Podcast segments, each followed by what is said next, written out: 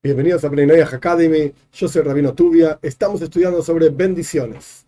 Pero una vez que entendimos qué significa una braja, una bendición, de dónde sale, los textos básicamente, tenemos que entender un poco mejor. Nuestros sabios explican que hay tres tipos de bendiciones. De hecho, dos de esos tipos se aplican a Plenoyah y hay un tipo que no se aplica. ¿Cuáles son los tres tipos de bendiciones que hay? El primero es bendición por los preceptos. La Toira tiene una serie de preceptos.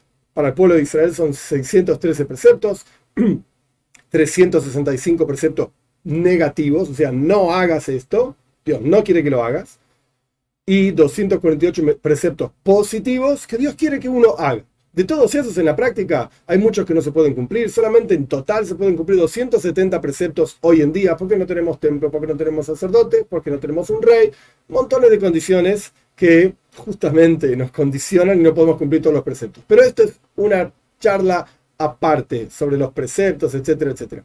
Sea como fuere, nuestros sabios instituyeron repito, nuestros sabios, no está en la toira, no es bíblico, sino que es algo rabínico, nuestros sabios instituyeron para darle honor al precepto, para representar la proyección divina en el precepto, recitar una bendición antes de la observancia de un precepto positivo. Antes de hacer algo que Dios dijo que lo tenés que hacer, recita una bendición.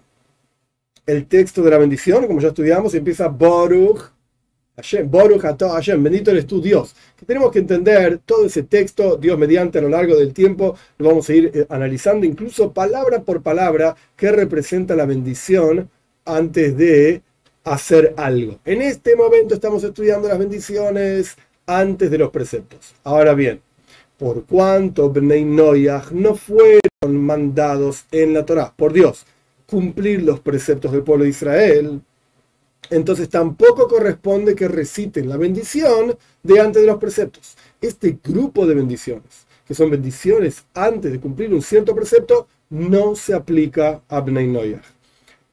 La razón más simple porque acabo de explicar.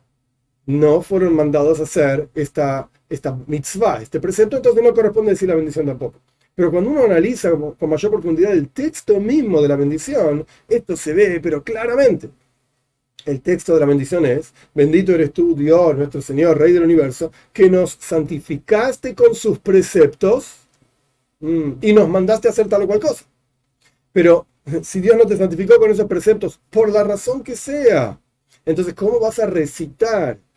Incluso si por alguna razón querés cumplir ese precepto que tenés que preguntar a un rabino si corresponde o no corresponde y cómo se hace, pero incluso si lo estás haciendo, lo que estás recitando es mentira entonces, no tiene sentido querer servir a Dios haciendo algo que Dios no te mandó a hacer, pero por alguna razón, por él, ponele, que consultaste con un rabino, que el rabino dijo, ok, hacelo y hacelo de tal y cual manera.